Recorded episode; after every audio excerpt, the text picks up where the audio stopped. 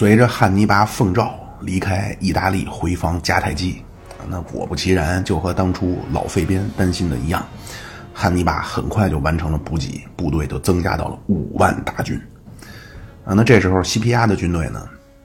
不到四万，而且这个还是算上还没来会合的，从西边过来的北非的仆从国的援军。啊，这样呢，在公元前二百零二年啊，这一年在中国是刘邦项羽的大决战啊，最后楚霸王乌江自刎。那同一年，公元前二百零二年，呃，西方就爆发了扎马战役啊，就是汉尼拔和西皮亚在当时，呃，西方世界最杰出的两个军事统帅的一决胜负。这两个人呢都非常谨慎。那这个西皮亚的军队呢是驻扎在迦太基城的北边。那汉尼拔呢，是因为他要登陆，所以出于安全的角度的考虑，他的登陆地点呢在迦太基城的南边。那西皮阿也知道汉尼拔从南边登陆了，汉尼拔也知道西皮阿马上从西边要过来援军要会师了，所以呢。这个就比较怎么说呢？就不太就比较诡异啊！就正常来说，两边要决战，那应该是呃双方向对方的方向去行军啊。但是呢，西皮亚为了尽快和努米底亚的骑兵去会合，他就开始往西往西南走。那汉尼拔呢，为了赶在西皮亚的这个军队会师以前，这个去决战，他也开始往西边走。这样双方呢，等于就绕过了迦太基城。啊，一一起向西边去进军，最终呢走到了，呃，最后决战的这个地方叫扎马镇啊。所以这次就是第二次布匿战争的第八次战役啊，也是最后的大决战，叫扎马战役。啊，那双方安营扎寨啊，结果有一天呢，这个汉这个西皮亚的军队呢一看啊，几个人叫时隐时现四闪电啊，有短枪匕首插腰间啊，看着很可疑啊，结果上去。大喝一声啊！不要走啊！你们是什么人？结果上去马念腾龙二倍啊，给人一捆过来一审问，啊，说是汉尼拔的这个派的侦察小分队啊，派的细作。那西皮亚的上面一坐啊，一拍虎胆啊，说大胆，把你们知道的全都给我从实招来啊！我们叫坦白从宽，抗拒从严。结果下边这几个人啊，脖子一梗，嘴一撇，还说别说这个。什么坦白从宽，抗拒从严啊？坦白从宽，新疆搬砖啊！抗拒从严是回家过年啊！今天我反正是落你们手里了啊！给我个痛快啊！脑袋大了碗，脑袋掉了碗大个疤啊！十八年以后，我又是一条英雄好汉啊！这个西皮亚听他这么一说，哈哈一笑啊，说你们不就是想侦察我的敌情吗？来人呐！啊，带着他们看看咱们的军容啊！结果这几个侦察小分队呢？在西皮亚的这个军营当中看了个明明白白，啊，包括已经完成会师的这个努米底亚的援军。那看完以后，西皮亚说：“那两军交战不斩来使，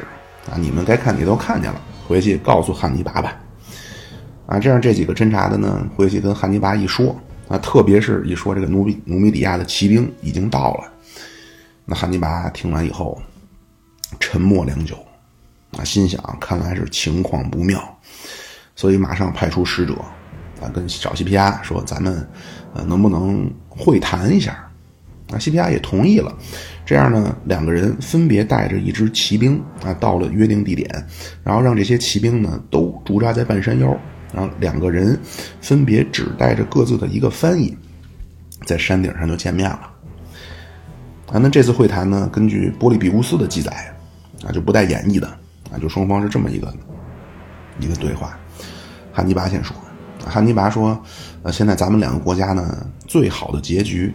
啊，就是罗马人你们不要伸手去意大利以外，那我们迦太基人呢，也再也不走出非洲。啊，因为纵观历史啊，咱们这两次布匿战争，咱们的矛盾的根源，第一次是因为西西里岛，那第二次呢是在西班牙。”那咱们呢？从今以后要往前看啊，以前的恩恩怨怨呢，就不要就不要提了。那那么，既然往前看呢，今后咱们要避免出现这种悲剧啊，所以你们呢，也稍微克制一下。我们也绝不再走出非洲啊。那现在这个情况呢，就是你们兵临城下啊，你们已经到我们家门口了，那我们肯定不能坐以待毙啊。现在我们准备等于是赌国运了啊，要押上国家的存亡作为赌注，跟你最后决战了。那这个赌注呢，对于咱们两个而言都太大了啊，所以现在最好停止战争啊，今后呢，咱们也不要再兵戎相见了。而且这汉尼拔呢，他说，就这些年啊，我个人的经历啊，我深切的体会到了“命运”两个字的强大。啊，说不管是什么英雄豪杰啊，在命运的面前，咱们都像婴儿一样被任意摆布。啊，你西皮亚确实啊，你英雄了得啊，但是你还年轻啊，你确实过去你在西班牙，你在非洲，那你一直打胜仗，所以你恐怕不不能意识到命运的残酷。那我在坎尼会战刚结束的时候啊，我今和我和今天的你一样。啊，当时我觉得我是全天下最厉害的人，我大军也曾经到过罗马城下，但是呢，我现在 也是回到了迦太基。啊，我也是在这儿坐着和你会谈。他说：“我跟你说这些啊，你千万别觉得我在倚老卖老啊，跟你卖弄资历啊，或者你觉得我是一个很傲慢的人。啊，不是，啊，你还年轻啊，你还有非常美好的将来。”啊，我希望呢，咱们，呃，可以让彼此的未来呢，好事多一些，坏事少一些。啊，如果今天咱们在这决战，你如果输了，你过去所有的辉煌将一笔勾销，啊，甚至你会身败名裂。所以呢，这个汉尼拔说，我建议，啊，把罗马和迦太基所争夺的西西里、萨丁、西班牙这些地方，啊，我们全都给你们罗马。我今天要成就你的威名。啊，并且我们迦太基呢，从今以后绝对不会再染指这些地方了。啊，那汉尼拔说完呢，就轮到比他小十二岁的大西皮亚发言。啊，西皮亚说：“现在你们不要搞错了，挑起这次战争的不是我们罗马人，是你们。啊，你不要揣着明白装糊涂。我西皮亚确实比你小啊，但是我也知道命运的无情啊，我更知道人的能力能做到什么程度。”那你说那些，我当然觉得非只都是非常诱人的条件。那但是如果这些你提出这些是你从意大利撤军以前你提的，那这些我都会考虑。但今天的情况是，我在非洲连战连胜啊，你是被迫回来的啊，你是不得不撤离意大利了，所以谈判咱们就变了。而且西皮亚说，请你好好想一想，如果你是今天的我啊，你站在我的立场，你现在会怎么做？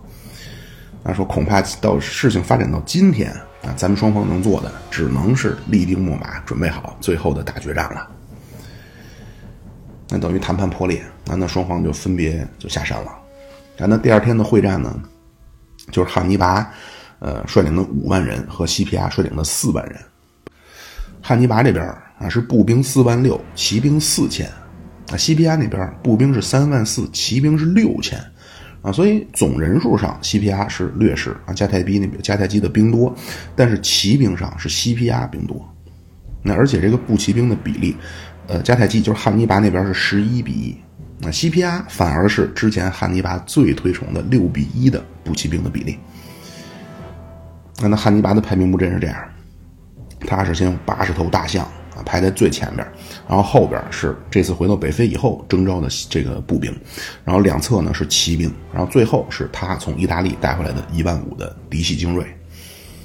那汉尼拔是这么想的：啊，先用八十头大象去冲击对方打头阵的罗马的轻步兵，啊，大量的杀伤罗马的轻步兵，然后打开缺口，直接面对罗马核心的重步兵兵团，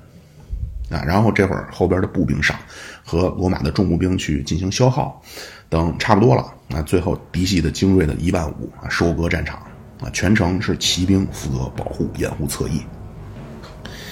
那西皮亚这个部署呢，是轻步兵，一旦被冲击啊，马上后退和重步兵混编，不要去和大象去完就去发生冲突啊，避其锋芒，让过大象，然后直接去和后面过来的迦太基的雇佣兵打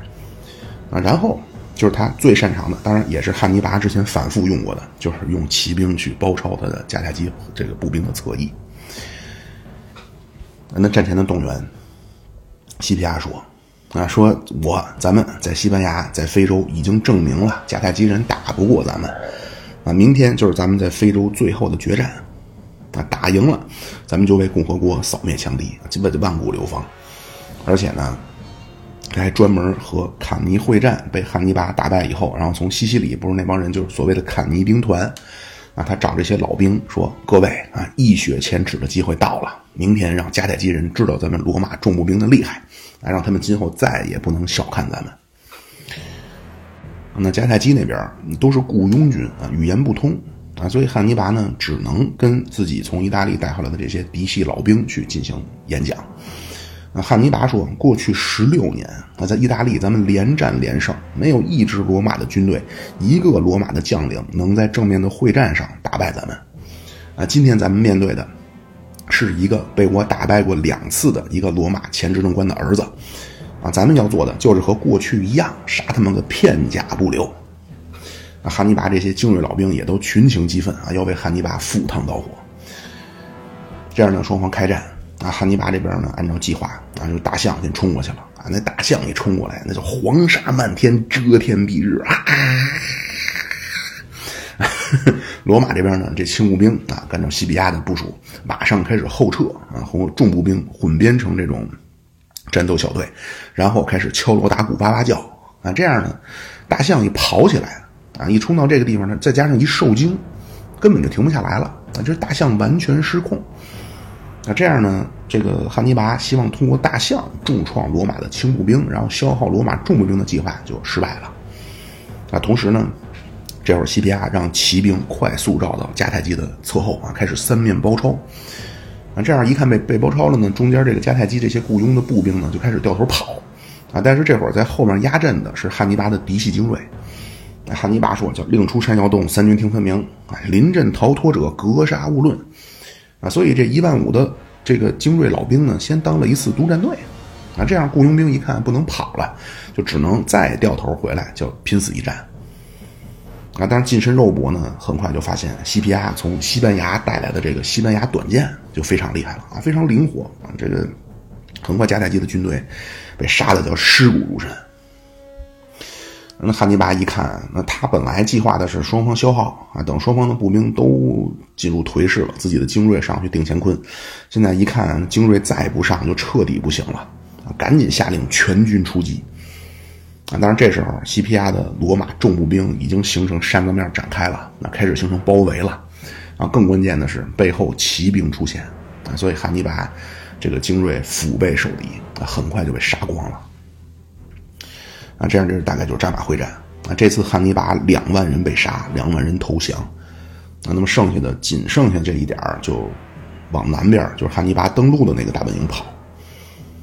啊，这次西皮亚用的这个战术呢，就是完全复刻了汉尼拔之前，就特别是坎尼会战的这一套玩法啊，就是中间步兵推进啊，然后去吸引对方前进，然后骑兵从侧翼包抄，打击侧翼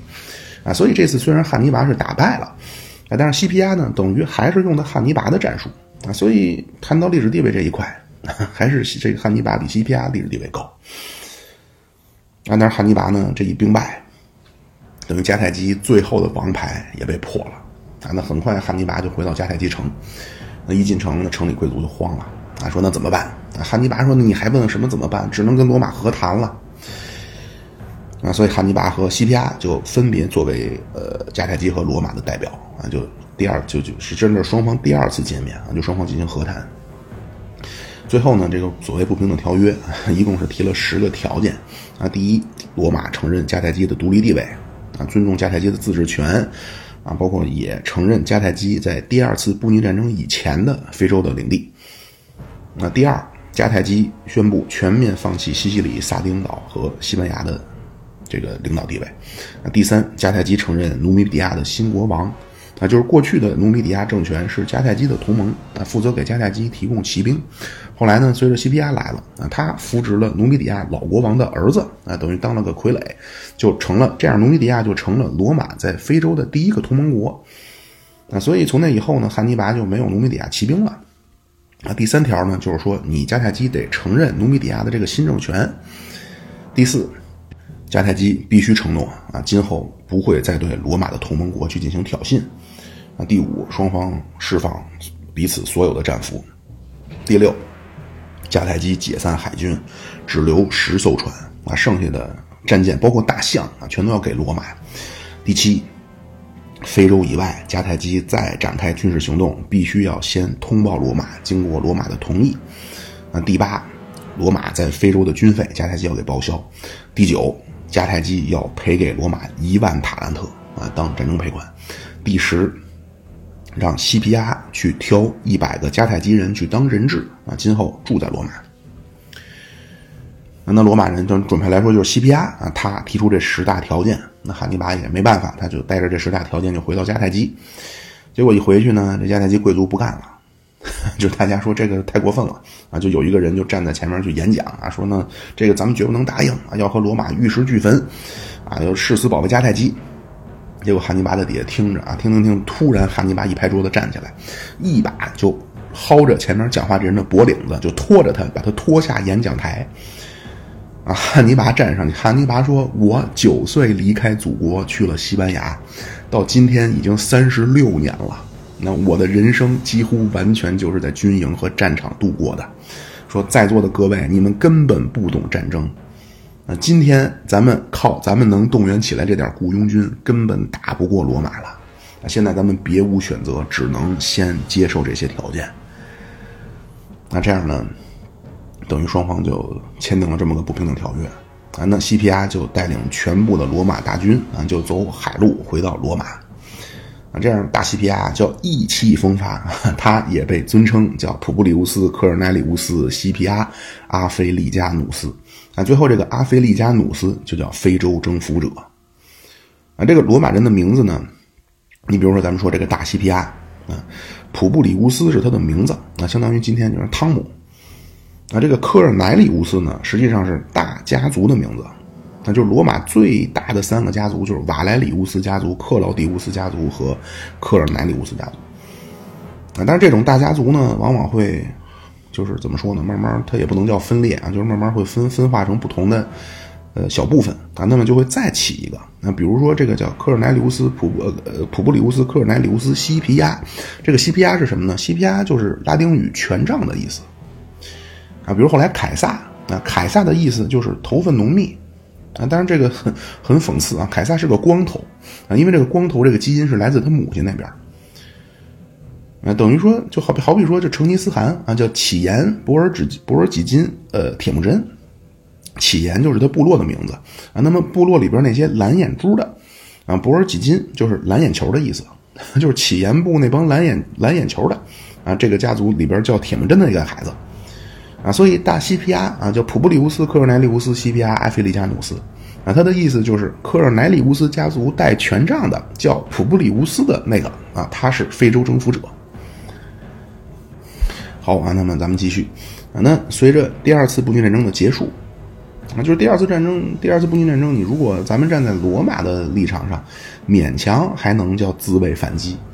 啊，但是接下来罗马就走上了一条。帝国主义或者叫霸权主义的道路，啊，那这个的始作俑者就是大西皮亚，啊，这怎么回事呢？就是随着西皮亚得胜归来，啊，他就接替了之前老费边那个角色，就成了罗马元老院的第一人了。那今天美国管这个叫议长，啊，那罗马元老院的第一人呢，他有一个非常重要的权利，就是他可以第一个发言或者最后总结发言。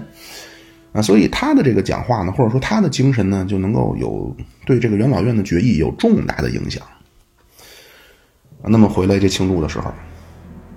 雅典那边也派人来带着礼物来庆祝啊，那大排宴宴啊，吃喝都差不多了。结果呢，突然发现啊，怎么回事？那个雅典代表开始悄悄抹泪儿。啊，罗马就问说：“你怎么回事？”这样呢，雅典人就擦擦眼泪啊，就开始控诉啊，说呢，我们现在那个马其顿啊，那那帮人不是人。啊，你听说罗马，你们之前帮着摩西拿，那帮着萨贡托啊，都是帮着我们这种小小城市啊，小小城邦啊，你们帮我们打仗啊。那接下来你们罗马的天兵能不能也帮着我们摆脱一下马其顿呢？那希腊那边呢？咱们过去就是说希腊那个系列的时候说过，啊，就是简单的说，就是亚历山大建立了大帝国以后，他死了。那随着他死呢，他帝国的东边的这个领土就丧失了啊，那剩下的呢就一分为三。啊，希腊世界的呢就叫马其顿，啊，那今天叙利亚一带呢叫塞琉西，那么埃及的呢就是叫托勒密啊，就形成了这么三个国家，而且这三个国家呢分别沿用了过去的就是当地的这种统治方式，那马其顿就还是当这个希腊城邦的总盟主，啊，塞琉西呢用的是波斯的那种帝国制，那埃及的托勒密呢用的是法老那种，啊，就是政教合一、神神鬼鬼那一套，但是这个马其顿呢。就和过去斯巴达、雅典做盟主的时候一样，啊，就对下面的城邦呢就搞得就很不平等啊，所以这些城邦呢都敢怒不不敢怒不敢言啊，就民怨四起。后来呢，他们发现呢，这个罗马好像很愿意 去帮小弟出头，而且战斗力很强啊，所以呢，就就等于来鸣冤叫屈啊，搬请救兵。那西皮阿一听啊，那这不是刚好？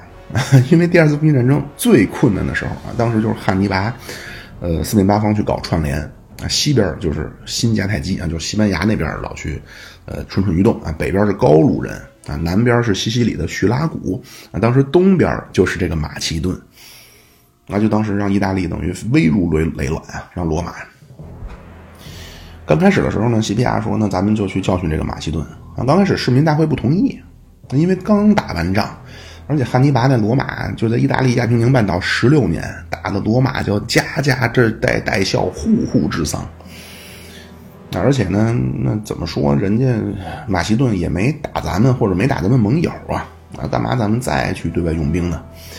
啊，就这次第一次决议，一个统一的百人队都没有。那那 CPR 呢，就发挥了他等于他成了这个第一人嘛，就反复的做工作，最终元老院决定今天希腊的局势啊，等于就是当年汉尼拔打萨隆湖了啊。如果咱们再不干预啊，那就重演第二次布匿战争，而且甚至更严重啊，因为汉尼拔走马赛，然后过阿尔卑斯山到意大利要花五个月。但是如果马其顿 从科林斯出发，他的舰队到意大利只用走五天，啊，所以现在咱们必须先发制人了。啊，那这次派出去领兵打仗的这个总指挥呢，叫弗拉米尼。啊，这个弗拉米尼呢，大家可能也听过，这个他就是汉尼拔之前在这个第三次战役啊，就是特拉梅呃特拉西梅诺湖啊，当时干掉的这个弗拉米尼，这个执政官弗拉米尼的这个儿子。啊，今年刚刚三十啊，他带着两万的罗马步兵，就冲冲到了这个希腊半岛，一顿打。那马其顿国王呢，就赶紧派人来求和。啊，那当然基本上都是老一套啊，就是赔钱，然后解散海军，啊，然后我们限制陆军的人数，然后送人质去罗马。那而且呢，非常巧啊，就是第二年呢，正好赶上希腊世界的各个城邦在科林斯有一个体育大聚会。啊那弗拉米尼呢，就利用这个机会啊，就跟希腊各城邦派来的代表宣布啊，从今以后希腊人自由了你们完全自治啊，我们罗马人完全撤出希腊，而且保证你们不再会被马其顿压迫。据说这个消息一说啊，当时热情的这个希腊的人民的这些希腊城邦代表啊，纷纷涌向弗拉米尼啊，差点给弗拉米尼急死。这一下就是罗马人对呃希呃这个希腊人对罗马人感恩戴德。那之前不是汉尼拔，这个呃坎尼会战俘虏了很多罗马人啊，本来说用这些俘虏去跟罗马人要赎金啊，结果当时罗马不是拒绝了吗？然后汉尼拔呢就把坎尼会战的这些俘虏就卖给希腊世界去去当奴隶了啊，当时卖过来不到一万人啊，就就这个到这会儿到弗拉米尼宣布说你们自由了，这会儿已经过去二十年了啊，就是很多人可能也都死走逃亡了，那么希腊人呢？因为太感激罗马了，就是自发的去找当初被卖到我们这边的罗马大兵啊，最后找到还有一千二百个啊，就被卖到希腊世界的已经当奴隶的罗马老兵啊，让这帮人等于你们送他们回罗马啊，这样的这些老兵二十年以后终于回到了罗马啊，那罗马呢，当然他就觉得这是非常完美的解决了希腊半岛，那弗拉米尼就带着军队。就当然也是之前说好了啊，我军队会撤出这个巴尔干半岛，这样他就回到了罗马。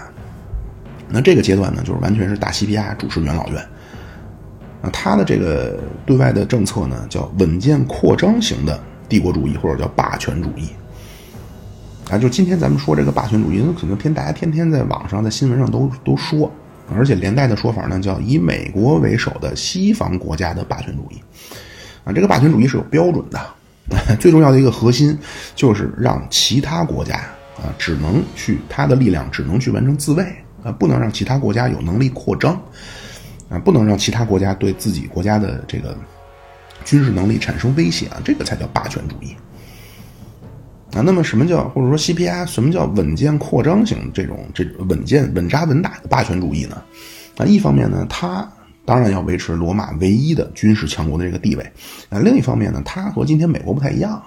他对外不设军事基地，啊，也不对外去搞这种军事占领，啊，他是让各国完全自治，啊，并且呢，去怎么说呢？就用今天的话说，就是在和平之下去进行，呃，去达到一种经济的繁荣。啊，那这会儿地中地中海世界的强国啊，那除了罗马，罗马这会儿最强，啊，然后被打败的就是迦太基啊，包括刚被打败的马其顿。啊，当然还有没和罗马交过手的埃及的托勒密和叙利亚的塞琉西，啊，那这些国家对西皮亚这一套肯定不能完全买单啊。他们有什么样的回应呢？啊，首先就是迦太基，啊，迦太基宣布战败以后，啊，马上在汉尼拔的带领之下就恢复国力，啊，因为这个迦太基，这个大家一说非洲啊，好像今天想起来的全是沙漠。啊，就是黄沙满天啊，然后都单峰骆驼，但是当时的非洲呢，还是啊怎么说呢？就是这个农业能力是很强的，而且这个这个迦太基人呢，非常非常懂商业啊，也非常懂税收啊，所以这个迦太基国家非常富有啊。但是汉尼拔这个阶段呢，就表现的很独断专行啊，就比较自信啊，你自信就很容易独断专行。而且迦太基呢，就这个国家，咱们后边再去说第三次布匿战争呢，就这个国家好像就政治上很幼稚啊，很不善于统一一些内部的观点。所以随着汉尼拔在国内呢去搞呢，就有点儿就很多人就反对他啊，然后这些人呢就去就去找罗马，就去今天讲就是投诉汉尼拔啊，说现在汉尼拔呢他他有不臣之心啊，他和叙利亚的塞琉西的这个国王安条克三世啊内外勾结，暗通款曲。啊，这个事儿也不知道是真是假啊，也很有可能就是真的，因为罗马听说以后，马上就派了个代表团来迦太基了解情况。啊，结果罗马人这一来，当年五十一岁的汉尼拔居然一个人就跑了，而且就是跑去叙利亚了。啊，这样汉尼拔走了以后呢，迦太基人也就就群龙无首啊，也就再没有人去企图颠覆罗马的霸权了。啊，那汉尼拔跑去叙利亚呢，正好叙利亚就是塞琉西这个国家呢，就又出了点事端。就是马其顿那边，不是刚说，就是通过第二次马其顿战争啊，当时打败了啊，国王当时对这个罗马心悦诚服啊，他说罗马这个国家是不可战胜的啊，因为罗马这个国家用今天的话说，就社会动员能力太强了啊。他说罗马的奴隶随时都能被动员起来啊，这我们在希腊这儿，我们讲究根红苗正。啊，但是罗马人很多人父辈就就他所谓很多就是带兵的这些将领，很多人父辈居然还是奴隶。啊，在希腊世界，你无论是当官还是打仗啊，必须都是公民啊。但是罗马能把每一个这个社会的因子都动员起来，所以罗马这个国家不可战胜。啊，他呢也就把小儿子送去罗马当人质。而且呢，在当时所谓罗马人去接收人质呢，实际上就是这些人就是留学生。啊，去进行这种精神洗脑吧，所以派去罗在罗马居住这帮各国的人质呢，对罗马都崇拜的不得了。但是这个马其顿国王这个大儿子，他对罗马很不满，啊，就天天满嘴放炮。啊，很快呢，这些话就传到了希腊其他城邦去了。那本来其实当初罗马去。所谓打打垮马其顿以后啊，然后还给希腊人自治。当时很多希腊城邦呢，其实不太理解或者不太满意罗马的这种处理方式，那等于最后他没有去惩罚马其顿啊。啊，结果一看马其顿未来的这个继承人啊，话里话外的好像要反攻倒算啊。那这些希腊城邦呢，一看说，既然你罗马人不能帮我们去根除掉马其顿，那么我们就再去找找别人。这样他们呢就去找了叙利亚的安条克。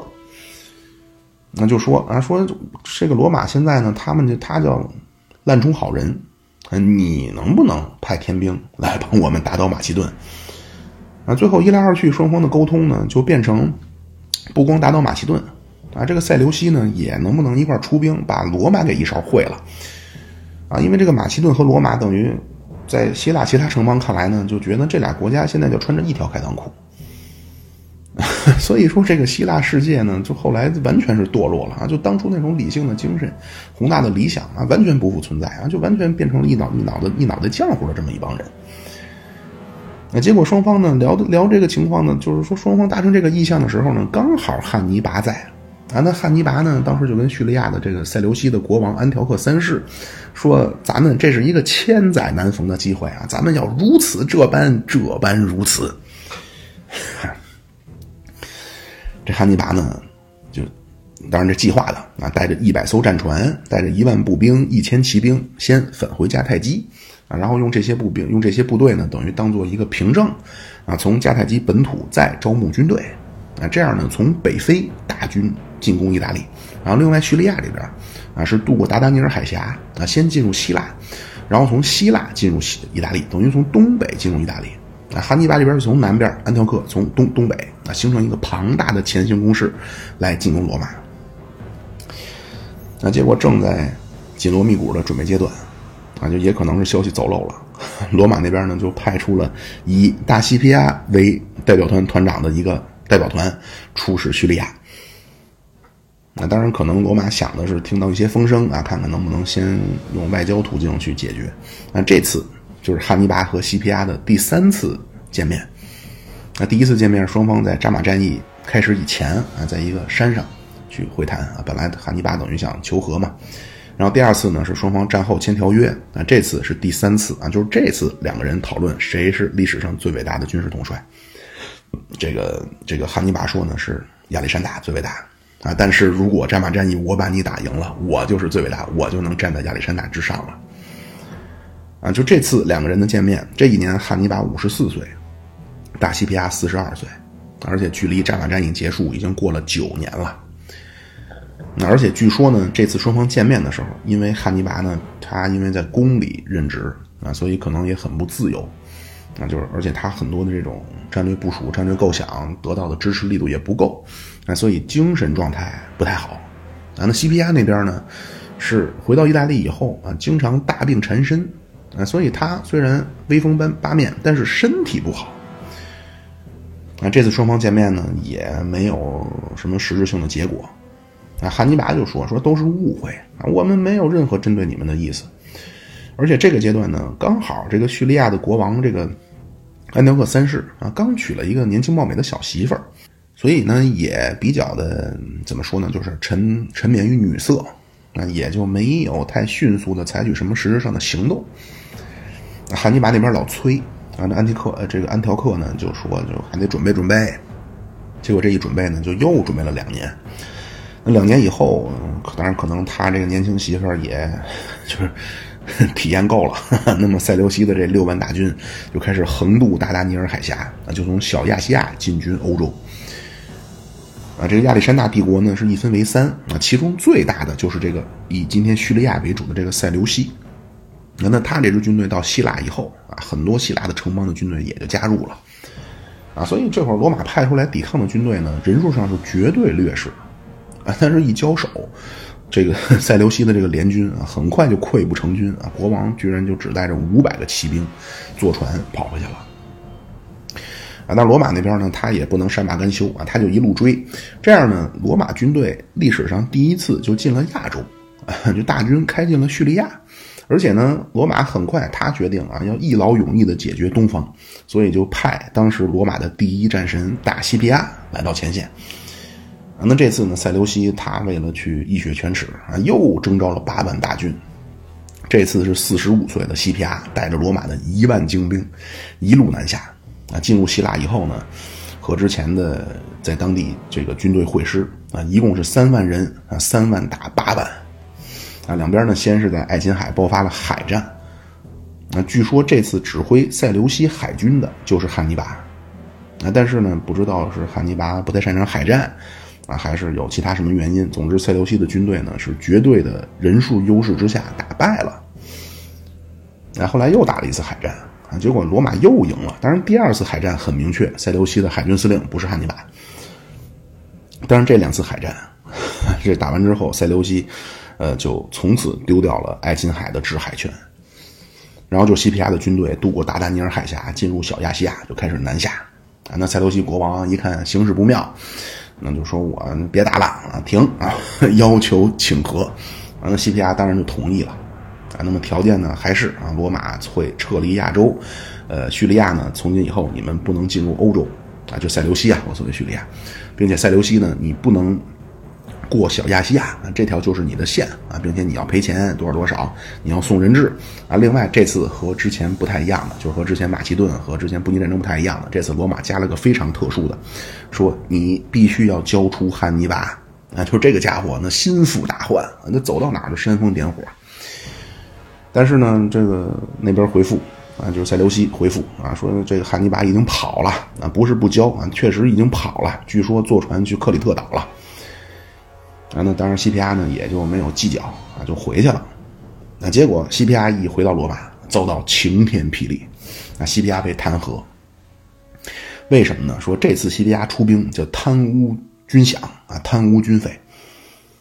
啊，当然这个时候西皮亚呢，可能他也因为他长期生病，可能脑子也不太清醒了。啊，西皮亚居然说，如果没有我，别说你们弹劾我的权利，就连你们两个人啊，早已经也就不复存在了。等于他就居功自傲了，啊，这样呢，这些反对西皮亚的人呢，就矛头一转，啊，就不再说什么贪污的问题了，说这个西皮亚太嚣张了，啊，再这么下去，他恐怕是要颠覆共和国呀，啊，所以必须要对他进行人民的公审，啊，那么反对西皮亚的人的核心啊，这个这个人叫马库斯加图。啊，因为后来凯撒时期呢，也有一个家图啊，就是那个是他的，呃，多少世孙啊，所以这个马库斯家图叫老家徒啊，凯撒时期那个叫小家徒。那这个老家徒呢，就从废边时期开始啊，一直到这次这个西皮亚远征叙利亚，说就一桩桩一件件啊，说这个西皮亚叫一贯越权。啊，但这里边很多事儿呢，很多细节呢，咱也没有说啊，我也在这儿就不重复了。这样面对老家图的这些人身攻击啊，面对这种口诛笔伐，西皮亚呢就做了一次慷慨激昂的演讲，或者叫对自己的申辩。啊，当然那天西皮亚据说还迟到了。他演讲大概的意思就是今天啊是我在扎马战役打败汉尼拔的第十五年啊，我要感谢各位罗马人。你们让我从年轻时候开始，一直到现在，我已垂垂老去啊！感谢各位罗马人，给了我屡次打破常规的机遇啊，这样我才得以能够发挥我自己的才能。现在我决定，我要离开罗马，离开这个是非之地啊！我也不会对那些人对我的谴责去做什么分辨了。我离开，这样等于咱们就怎么说呢？你们不要对我再进行这种，不要再不依不饶了。那那说完以后呢，西皮亚转身离开，就离开了罗马啊，去在罗马和那不勒斯之间的一个海边别墅，就从此隐居了。而且说了，说从此以后我不再接受罗这个罗马元老院的传唤或者征召啊，哪怕你们说要审判，我也不会去了。那这个罗马历史学家李维啊说，这一天西皮亚已不见昔日的风采，说西皮亚当时脑袋已经秃了啊，身体孱弱。但是罗马人对他的爱戴已经超过了第二次布匿战争从非洲凯旋的时候，啊！而且李维说，这一天就是西皮亚演讲的这一天，是西皮亚人生当中辉煌的最后一天。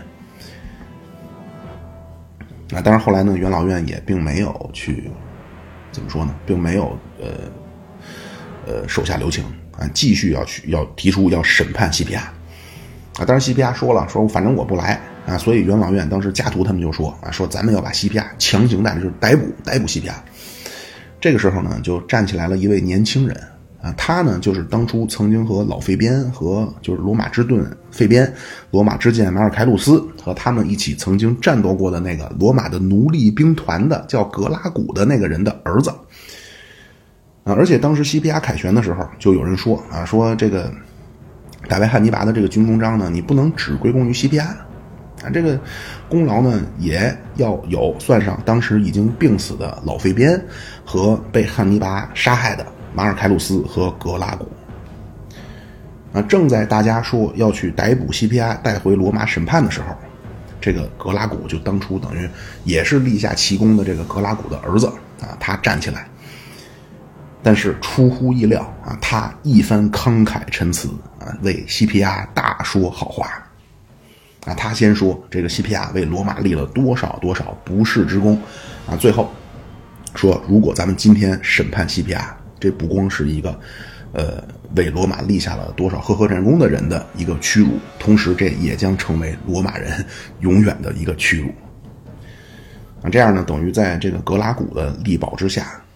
元老院就没有去逮捕西皮亚。那西皮亚呢，也得以在他的这个海边别墅当中，能够平安的度过余生。啊，但是成功挤走了西皮亚的这个老家徒啊，从今以后就开始把持罗马的朝政。啊，那这个替西皮亚讲话的这个格拉古啊，后来呢就娶了西皮亚的女儿。啊，并且呢，这个格拉古和西皮亚的女儿呢，就生了两个儿子，老大呢叫提比略乌斯啊，或者也有叫提比略，那老二叫盖乌斯，那这两个兄弟就是著名的格拉古兄弟，啊，后来格拉古兄弟改革啊，要从根本上去去改变啊，就是因为当时罗马用今天的话说呢，就出现了严重的贫富分化和阶层固化，啊，那格拉古兄弟呢就要去做出改变啊，结果最终是以自己的。呃，生命和鲜血为代价，当然最终还是失败了啊。这个咱们后面说啊，就是，呃，所以改革的这个格拉古兄弟呢，实际上是大西皮阿的外孙儿，等于他的女儿嫁给了这个格拉古，然后生下来的孩子叫格拉古兄弟啊。格拉古兄弟改革，咱们下下次应该啊，就下次说灭迦太基，下次说这个这个改革。那大西皮阿离开罗马以后四年，就等于在他的别墅当中。啊，最终病死在了这个海边别墅，当年五十二岁。啊，并且大西皮亚立下遗嘱啊，说拒绝把我埋回到罗马啊。当然，人家的祖坟，因为他是他是罗马的大家族啊，他祖坟都在罗马，而且他们家那个祖坟那条街 都叫西皮阿大街。但是西皮阿说，这这是他的原话啊，说不知道感恩的罗马没有资格拥有我的遗体。啊，而且呢，当初不是说他贪污军费吗？啊，西皮亚去世以后两年，啊，终于调查清楚了，啊，是西皮亚的哥哥，在战后举办了一个超豪华的庆功宴，啊，这笔钱就这么花掉了，啊，最终所谓西皮亚去贪污公款，啊，操，这个这个事儿还是被还了清白。那而且非常巧合的呢，就是西大西皮亚去世的同一年，汉尼拔也死了。啊，当时汉尼拔呢，在距离意大利啊，包括距离迦太基都非常遥远的黑海沿岸的这个地方叫比提尼亚。啊，当时呢，罗马人让比提尼亚国王啊，说你必须交出汉尼拔。这样，当年已经六十四岁的汉尼拔听说了以后，啊，当然他也是等于是怎么说呢，就是万念俱灰啊。他因为从小他就被灌输，你今生就是要以击败罗马人为人生的最终目标。啊他到这会儿六十四岁了，也觉得恐怕无法实现了，啊，最终选择服毒自尽。啊，这样呢，汉尼拔和大西庇阿都退出了历史的舞台。那参加过第二次布匿战争的，除了那个身强体健、最后活到八十四岁的老加图，已经寥寥无几。那罗马也就进入了下一个时代。那那位说，这个老家图是怎么回事？啊，他是一个什么样的人啊？他又是这个家图家族又是怎么崛起的？啊，他为什么那么反对大西皮亚？啊，是个人恩怨还是什么原因？啊，包括他把持罗马以后啊，又干了什么？就或者具体的说啊，他的政策和西皮亚就是所谓稳健的霸权主义又有什么区别？啊，那下次咱们就说罗马对外战争彻底消灭迦太基。啊，下下次咱们说罗马内部的格拉古兄弟改革。好，各位。